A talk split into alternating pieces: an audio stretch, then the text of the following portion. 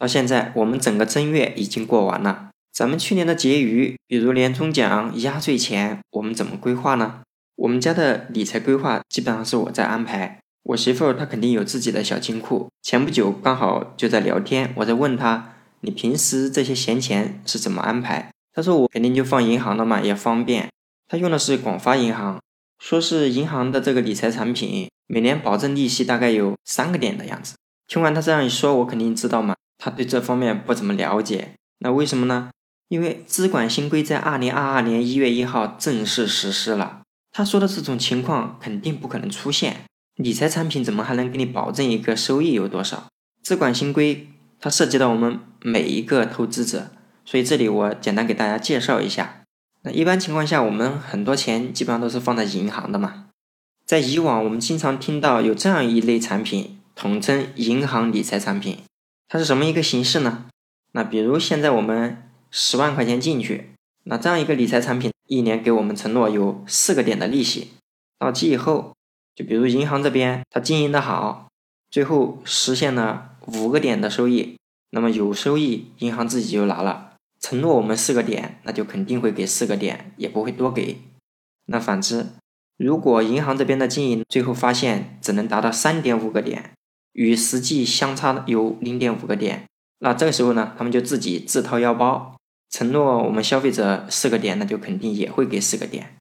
这类产品就统称为固收类产品，一年大概给四个点的收益，看着还不错，对吧？是啊，现在来看也依然是非常好。我们很多投资者都觉得有这样的产品很好啊。我呢又轻轻松松把这个利息给挣了，有这样的增值。你银行呢也轻轻松松把这个业务给做了，你的体量也起来了，那何乐不为啊？为什么现在又没有这样的产品呢？前面都知道，我们很多人都把钱放在银行，而且很多人以前也买过这样的理财产品，这个体量是超级巨大的。哎，其实这样的产品叫理财产品，假如不能兑现，我们有没有想过怎么办？银行兜着吗？显然，这样的理财产品对于银行长期经营并不是非常的可靠。银行的业务跟保险的业务一样是事关民生的。假如说出现了不能兑现的风险，总不能说让国家来处理吧？这不，资管新规在二零二二年的一月一号正式实施，所以自此以后，如果银行出了什么样的理财产品，说它是固收类的，那肯定是瞎扯了。现在也会出另外一种产品，叫固收加。哎，这样的话，大家一听固收加可以啊，也是固收，还得加，是什么意思呢？首先，固收类产品它主要投资的部分是存款和债券。固收加的意思是，并不是所有的仓位全部都来买这些，会拿一部分放到这个股市。哎，看到这里，可能你就觉得这种方式应该更好啊。我想提醒大家一点。固收加这类产品可能没有我们想象的那么简单。首先，第一，固收部分，固收部分刚才说了，投资于什么地方啊？一个是存款，一个是债券。那债券会不会有兑现的风险啊？所以固收的这个固收部分就已经不是很确定了。另外，这个加，谁又能确定一年到头一定是加而不是负呢？所以，如果大家留意过固收加这类产品，每年的收益可以从负的多少到正的多少，这个同样是正常的。所以，我们普通老百姓不要看到什么固收，就是说一定能达到了。固收现在不能给我们承诺，固收加也不一定可靠。这时候很多人就会疑惑了：那我钱应该放在哪里啊？这个问题抛出来是一个太大的学问了，因为我们不同的家庭情况、不同的人、不同的习惯，可能去选择的。组合方式都是不太一样的，不是我本行的部分，那我这里就不多说了。接下来简单给大家介绍一下保险这个工具，你看一看是不是比较适合。说到保险，拿什么股票、基金，它的一个收益去跟保险相对比。因为如果我们想要去博高收益，那你就拿钱去买基金、股票就可以了，对不对？保险这种方式，首先从风险上来看是极其低的。体现在两个部分。第一，如果你选对了保险产品，它的保险合同里面就会约定每一年究竟有多少钱，这个是一块钱都不会变的。所以这是其中之一。保险合同约定固定有多少钱，这就已经减少了很大的风险。二方面，有的人就可能在想了，我买个保险，这个保险公司究竟安不安全哦？